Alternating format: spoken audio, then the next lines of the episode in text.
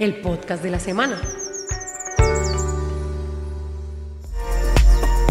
Hace un año, Guillermo, Erika, Carlos, Paola y Alejandro son conocidos en Dagua como los guardianes de las abejas, gracias al trabajo de rescate que realizan a estas polinizadoras. Algunos habitantes de este municipio se han interesado en el tema del cuidado de las abejas, decidiendo brindar un hogar a las colmenas rescatadas por este grupo. Carlos Alberto Acosta, integrante de los guardianes de las abejas, comenta. El proceso para conseguirles un nuevo hogar a estas colmenas, dado que tenemos tenemos cinco apiarios en la zona. Han habido pues personas interesadas también en proteger y cuidar la especie. Entonces llegamos a ellos, a las llamadas que nos hacen, determinamos el lugar y el sitio que estén las condiciones a 200 metros de sus viviendas, le damos la asesoría y establecemos esos enjambres en esas fincas. Una vez las abejas son entregadas al propietario del predio, este grupo de rescatistas se encargan de realizar un proceso de acompañamiento. Nosotros llegamos al lugar, les enseñamos el tema del humador, con qué hierba se deben ahumar porque no todas son buenas para ahumar. Les enseñamos los diferentes modelos de cajas que hay pues para trabajar. En esta zona trabajamos con la caja estándar que es la caja Landstrom. Entonces les enseñamos los marcos, les enseñamos pues la cera estampada, todos los derivados que se requieren, en este caso los materiales para estas colmenas, los cuidados que se deben de tener, cada cuánto se puede ingresar a un apiario, las fechas digamos de alimentación porque en invierno también se deben alimentar.